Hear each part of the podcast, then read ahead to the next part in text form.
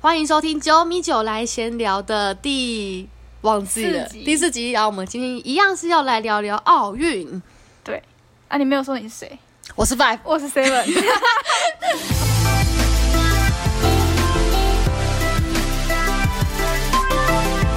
我们先预告，今天我们有一位客座来宾，那我们大家会邀请他出场，对这样他他要帮我们一起来分析一下奥运的可能的结果。嗯，那因为我们奥运现在预赛刚结束嘛，那我们包括我们录的当下是男排正在进行进行第一场的决赛的赛程。没错，那我们今天主要是要分析女排。那女排昨天也是打完预赛之后，现在分组名单也是已经出来了。嗯，不过今年我们就先来讲聊聊今年奥运的预赛，好，真的是很多。很多就是大家都是说奥运真的是什么事都会发生，嗯，像是已经有四个女排球员受伤了。对，都而且都是那种大很大重要船那种。对啊，像是那种古赫沙里拿到巴西的举球，哦、古古贺受伤，我真的超难过。真的，而且后面还硬上，唉，然后输掉了。对啊，之后真的要好好养伤。嗯，然后像巴西的举球，对，然后再来是美国的汤森然后再来又是美国的举球 Porter。这都是很重要的人在受伤。嗯，我觉得奥运就跟就是奥运的排球战况就跟东京奥运本身一样，命运多舛。真的，那再来还有一些很意外的结果，像是中国女排没有进八强，啊尤其是他们蛮早就蛮确定而且就是暌违好像很多年二，十二三十年吧，，第一次没有进进。决赛，嗯这也算是跌破很多人的眼镜。嗯，我觉得他们球员一定压力也很大，然后大家一定都很失望。没错，再来还有像日本，昨天在最后争跟多米尼加争夺最后一张，晋进级的八强的门门票然后也失利，对，也是也是暌违很多对年，然后第一次没有进决赛，然后他们就哭了一片，对看到古贺哭，心都碎了。我真的是都要哭了。对啊，在男排也是有，像是美国最后也是没有晋级，对啊，这个也是。其实美国也算是就是实力非常好，然后嗯，往年通常也是进决赛都没有问题的。对啊，就像他们上一次奥运还是拿铜牌，对，结果也没进，他们也是很失落，看到也是好想哭啊。没错，对，只能说奥运真的什么事都会发生啊。这样也算是精彩的点吧。对啊，就是你永远不知道会发生什么事、啊。嗯，好，那我们大概讲完预赛的一些嗯战况战况之后，我们今天呢这一集节目就是要来小小分析一下女排的冠军 可能会是谁。好，我们的对来宾现在在偷笑。可以笑出来啊。对，因为我们我们就是我们之前有讲过说，我们两个主持人算是从今年 VNL 才开始认真的关注世界的排对球。，其实我到现在还是没有非常的了解啊。嗯，那我们讲说今天今天既然要做个分析的话，势必要请一个比我们更了解的人人来帮我们一起跟我们一起聊聊天，这样。那我们就 我现在这样讲，他等下压力就超大。我们邀请到 蛮了解世界女排的马丁来跟大家，他是我们的好朋友。那我们先对请马丁跟大家打声招呼。啊，大大家好，我是马丁。马丁，好，那想问你说，你关注国际排球大概多久了？呃，因为我自己本身有家人是从小就在打排球，所以我大概第一次看排球比赛应该是从二零一四那时候跟家人一起去去看在台湾举办的亚青杯。哦，对，然后呃，就是跟大家说一下，就是那时候参加亚青杯的台湾选手，像是嗯黄真玉啊，还有皮皮啊，这些他们当时都是亚青杯的成员。然后还有像大家所知的呃韩国的双胞胎姐妹李在英、李多英，呃以及呃那时候我记得中国中国也有几名就是。呃，之前在排球界也蛮有名的，就是身高很高的选手这样子。对，所以这就从二零一四你从现你去现场看过国际的亚青赛之后，之后你就开始有在关注世界的排球了吗？对对对。然后呃，尤其是女排的比赛，对，因为就是因为就是有在打排球的是妹妹嘛，对，所以就是呃，看女排比赛看多，就是国内比赛看多，然后就是。呃，有时候在电视上面也会偶尔看到一些国外的比赛，然后就会去跟像比如说就会去 follow 一些世界大赛啊，然后呃，甚至到后来二零一六年那时候，就是嗯世俱杯的时候，就是对，那就是那一次比赛是我算是就是让我看到整个很惊艳的东西吧，因为就是大家知道世俱世俱赛其实很多强呃很多强队，然后那些强队都是由各个国家队的明星球员所组成，所以他们的强度其实有时候会比呃其他的国际赛还要来得高。对，我们刚刚这一集一开始也有自己先聊了一下我们预赛的一些状况。那我们想问一下马丁，你觉得预赛除了我们刚刚讲的那些状况，还有什么是让你很意外的吗？嗯，首先我觉得，我觉得大家最意外的应该还是就是中国女排出局，对，嗯因为而且是提前出局。就是虽然我们知道中国女排本来他们就被分在就是死亡之之组嘛，对。那像嗯，意大利不用说，当然是夺冠大热门。对，然后但像美国跟土耳其，他们的竞争力也很强。对，就是对对对，对，就是也是中算是中国打也没有稳赢的队伍啦。对，那我觉得比较特别的是土耳其，对，因为土耳其其实是一直以来就是在国际大赛成绩不算是非常好，对，但是他们就是这几年有几个球员，呃，分别就是他们。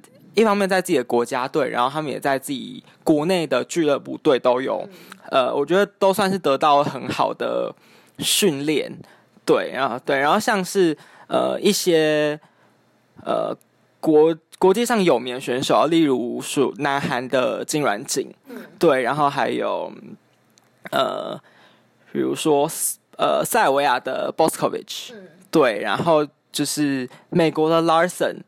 就是他们都有曾经在土这几年都有在土耳其的联赛比过赛，对，所以我觉得这个也让土耳其本土的球员成长很多。所以像他们这，我觉得呃比较值得关注的选手有像是年轻的举球 Osby，然后还有呃举队 Caracat，嗯，对，那哦，他另真的很超强欸完全拦不住的那种。对，然后另外还有就是，其实也曾经呃参与过奥运的队长 Eda 尔登，也是土耳其队内很重要的角色。嗯，真的，对像 Erden 的背飞真的是成功率非常非常的高。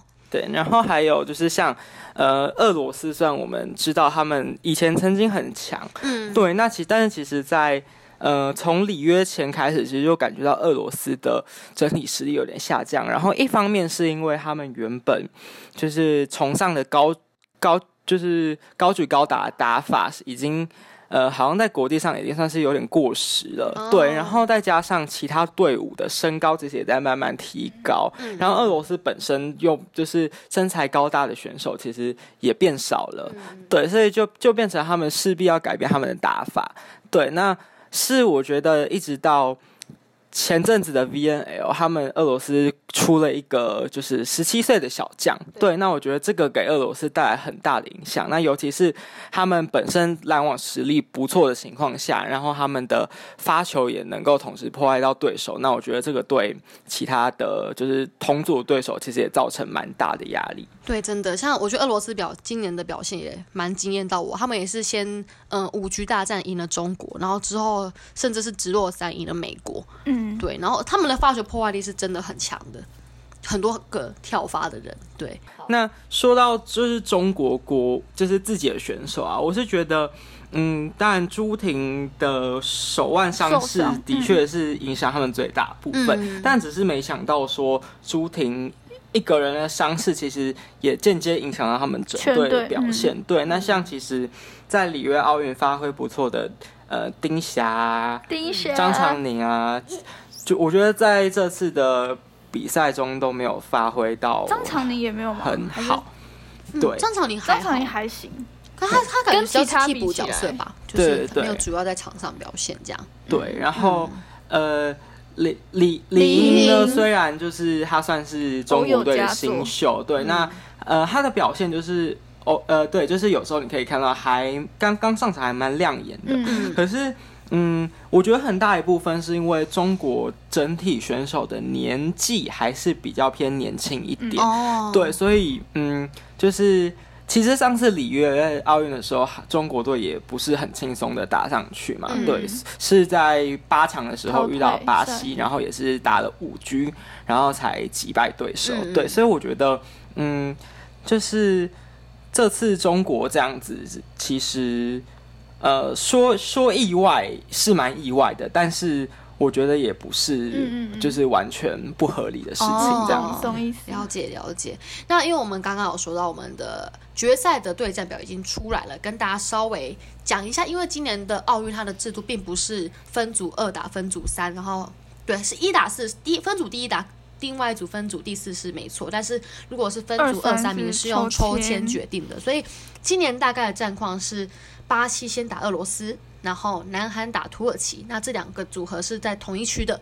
那再来另外一边是塞尔维亚打意大利，然后跟美国打多米尼加，这是一最一开最目前的一个对战状组合这样子。嗯，所以其实也是很看签运诶。从刚刚那对战组合听起来，对，我也觉得，像我觉得塞尔维亚打意大利就是一个非常对，因为而且其实他们都是小组预赛第二名的，对，然后就很不幸的被抽在一起。那这两队其实也是大家被讲成夺冠热队之嗯一，就没想到势必有一队是没办法进四强的。没错。嗯，那我们这边又再来问问马丁，这个对战组合啊，你可不可不可以稍微跟我们分析一下？你觉得？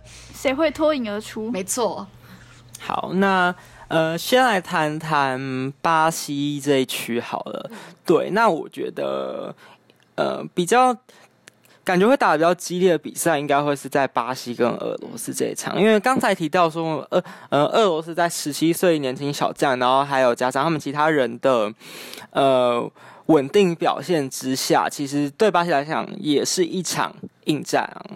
对，因为呃。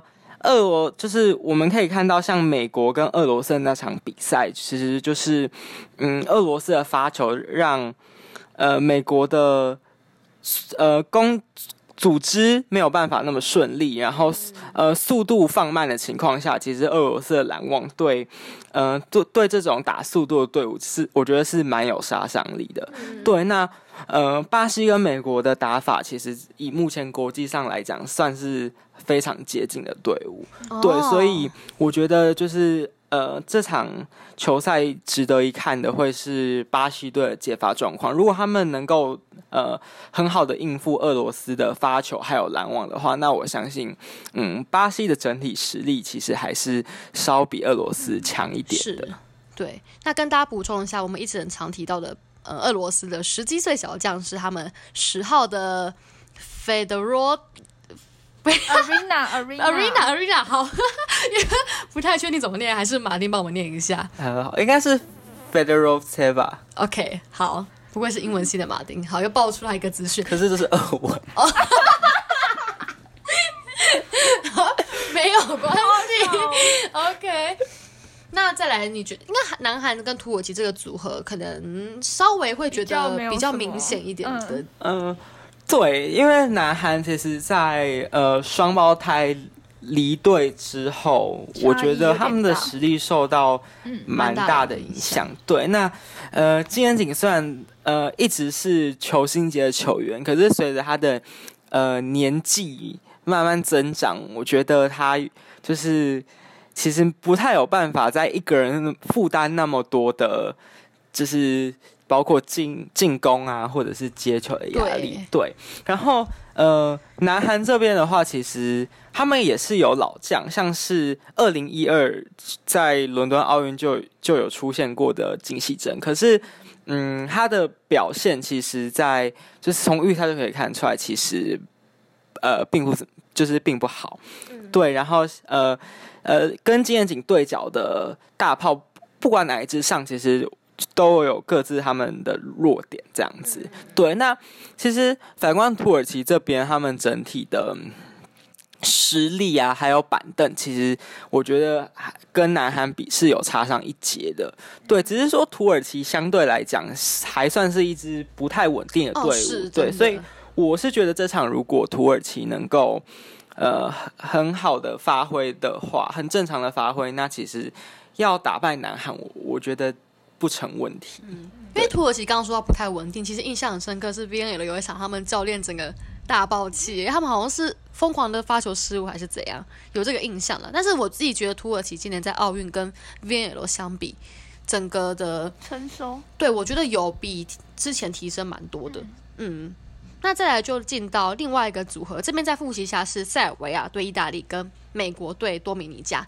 那我们先从塞尔维亚对意大利这个死亡死亡组合来开始讲起好了。那这边马丁有什么看法？好，这个真的是前运哈，就是嗯，呃，塞尔维亚跟意大利这两个夺冠大热门，在八强的时候就必须提前交手。对啊，对，那我们知道，其实塞尔维亚跟意大利这两支队伍的风格也是蛮接近，就是他们都有一支超级攻击手，就是塞尔维亚的 Boskovic，还有意大利的 Igonu。对，那就预赛的状况来讲呢，其实我是目前觉得 Boskovic 的状态好，还是调的稍微比较好一点点。那其实他们两个都是有各自的特色啦，像 Boskovic，我他第一个他有左撇子的优势，对，然后就是打的落点其实都蛮刁钻的。对，那像呃伊贡努的话，它最大的特点就是它的呃弹跳高度非常高，应该是目前就是女排排坛里面最高的一位这样子。嗯，对好，然后另外的话就是，呃，两边的篮中，我觉得在拦网方面其实也都很优秀。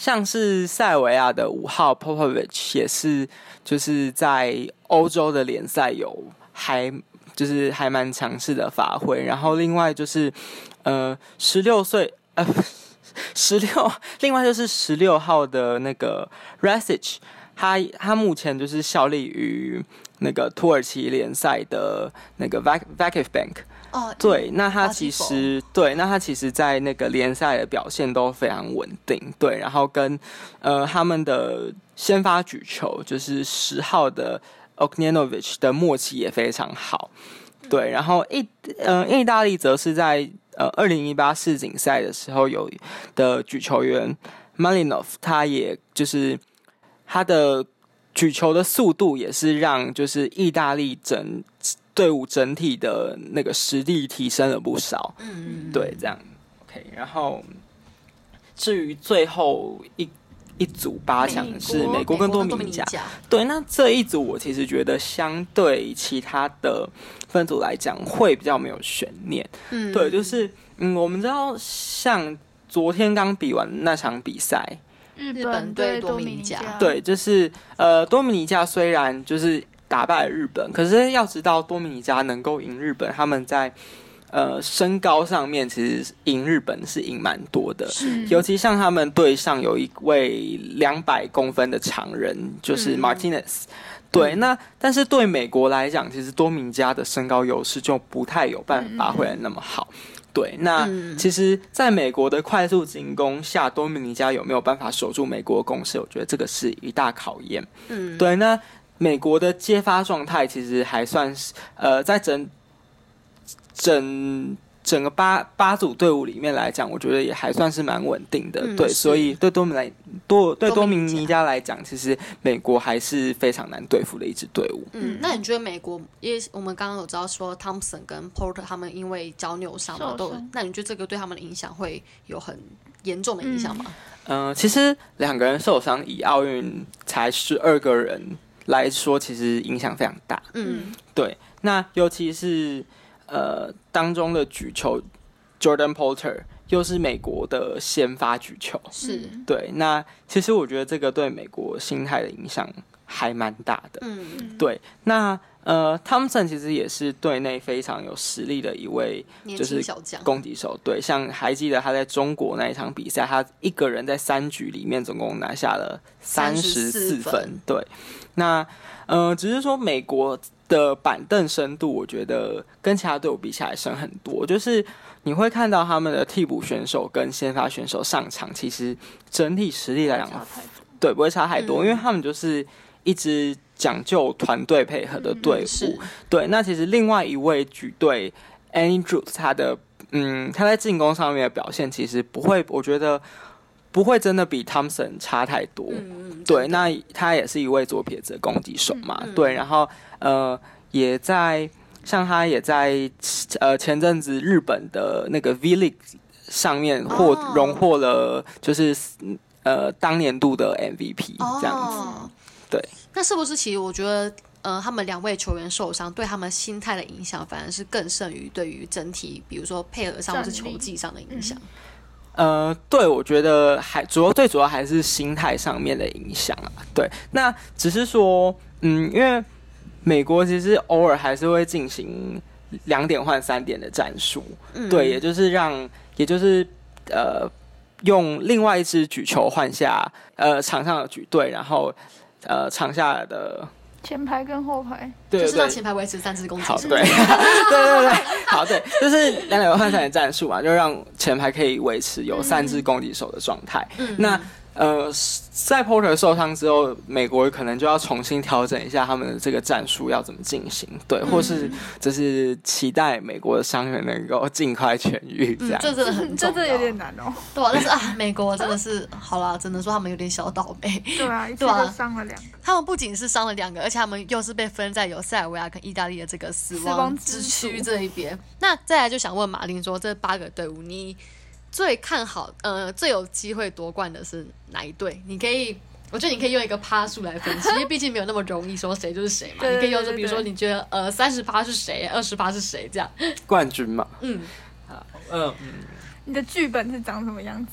嗯，好。那我其实觉得，以现在的状态来讲啊，嗯嗯，我我我觉我倒觉得巴西很有可能拿冠军，真的吗？对刚居然是巴西哦！对，因为呃，其实很大一部分原因是因为。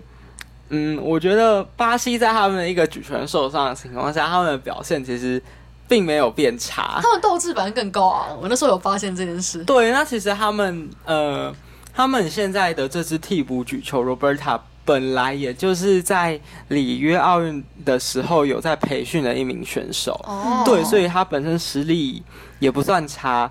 对，嗯那呃，像是另外一个分组的话，呃。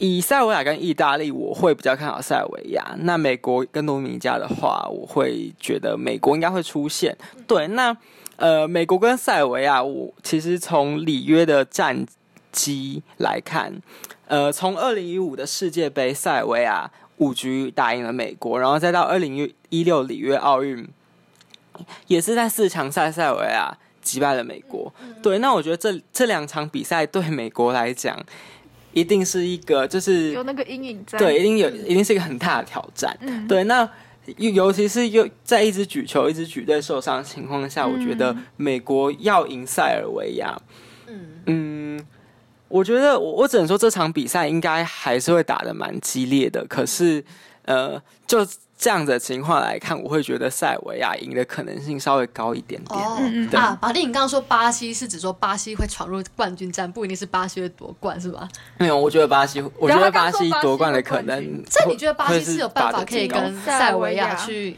所以他们他们预赛是赢了塞尔维亚吗？对那你觉得他们是可以有这么有实力去跟塞尔维亚抗衡的吗？嗯，因为我觉得巴西巴西目前的攻击手是呃的突破能力都还算蛮平均的，哦，像我之前说的 Gabby 跟变妈妈的嗯嗯嗯。Tendara，、还有另外一个 Figure，对，然后他们的整体接发状况，我觉得就是呃，我觉得甚至有时候比美国还要稳定，嗯嗯，对对，所以然后他们的篮中也是就是呃有高度有拦网的实力，然后担任自由的那个 Brait 哦，他超强，对，也是也也算是一名有经验的选手。嗯，对，所以我觉得，嗯，我觉得在就是塞尔维亚，如果他们没有办法让 Boscovich 以外的攻击手好好发挥的话，那我觉得巴西其实有可能会击败塞尔维亚。哦，哦，就相较下，呃，巴西可能比较平均一点，那塞尔维亚就是一个有一支一支非常重。心的攻击手在那边。嗯，对，哦，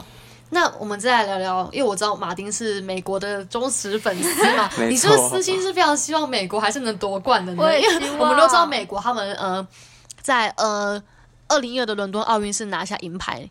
然后里约奥运是拿下铜牌等于说他们就是只缺一面金牌。那再来，美国还有一位我们都很喜欢的队长，就是 Jordan Larson，Larson 今年也是他最后一次参加奥运。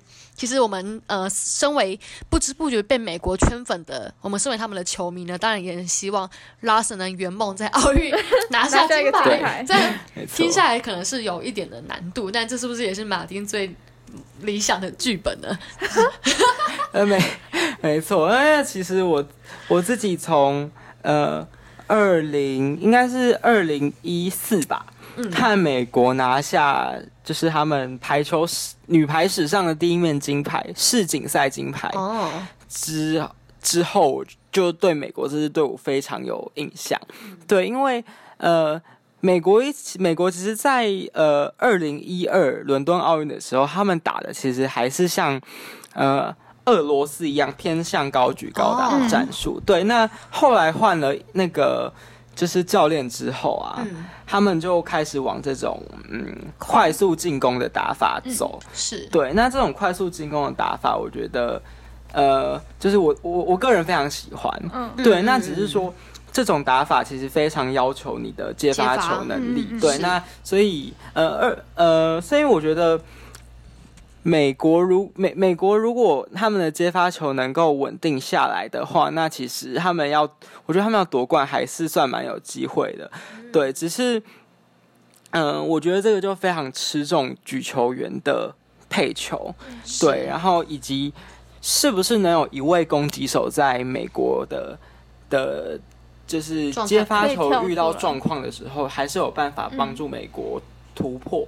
哦，那我在想，因为之前美国在预赛有一场是直落三输给俄罗斯，是不是当时也是接发出问题？然后攻击手可能因为那时候刚好汤姆森是受伤换下来，是不是也在那样的情况下，就是缺乏你刚刚说的这样子的角色？嗯，对，就是我们看美国美美国跟俄罗斯那一场比赛，其实呃，因为俄罗斯的选手本身在拦网方面就比美国好，嗯，对，那只是嗯，美国在接发就是接发接的不够好，然后。呃，就是又有一名攻击手突然受伤的，就是心理状态影响之下，所以我觉得他们的攻击手也是打的比较绑手绑脚的。嗯，对，那呃，就是就导致他们的整体战术其实都发挥不太出来，然后就是呃，就是频频被俄罗斯的拦网给拦下，这样。对对对。嗯，那我们今天感觉分析的差不多，其实超级透彻吧？对啊，哇，马丁真的是专家，真的超专业的。对啊，那当然是，嗯，因为明天就是女排开始八强赛，八强对八强赛。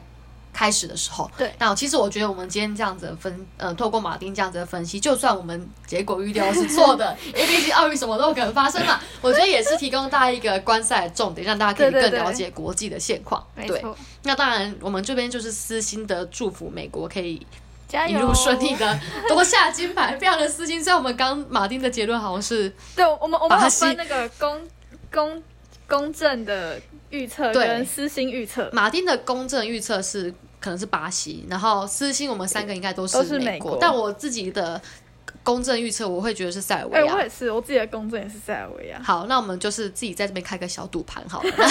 但是我们都是一起祝福美国，这样好，超级超级超级私心。对，那我们今天的节目也差不多到这边。那男朋友们可能就是视情况有没有机会再录，那我们也是会请来。另外，如果有有机会的话，也可能会请来别人陪我们一起分析，这样。对。那大家如果听完之后有什么想法，也都欢迎留言告诉我们，或者是你心目中的冠军是谁，也都可以告诉我们。没错。对，那我们今天就到这边。嗯。拜拜。拜拜。拜拜。谢谢大家今天的收听。如果你有任何的想法，都欢迎到九米九的世界脸书粉丝专业，或者是 Instagram 传讯息给我们建议哦。那我们下次见，拜拜。就到这边，嗯，拜拜，拜拜，拜拜。耶！哎，你很强哎，你超强的，你超强的。我专业赛。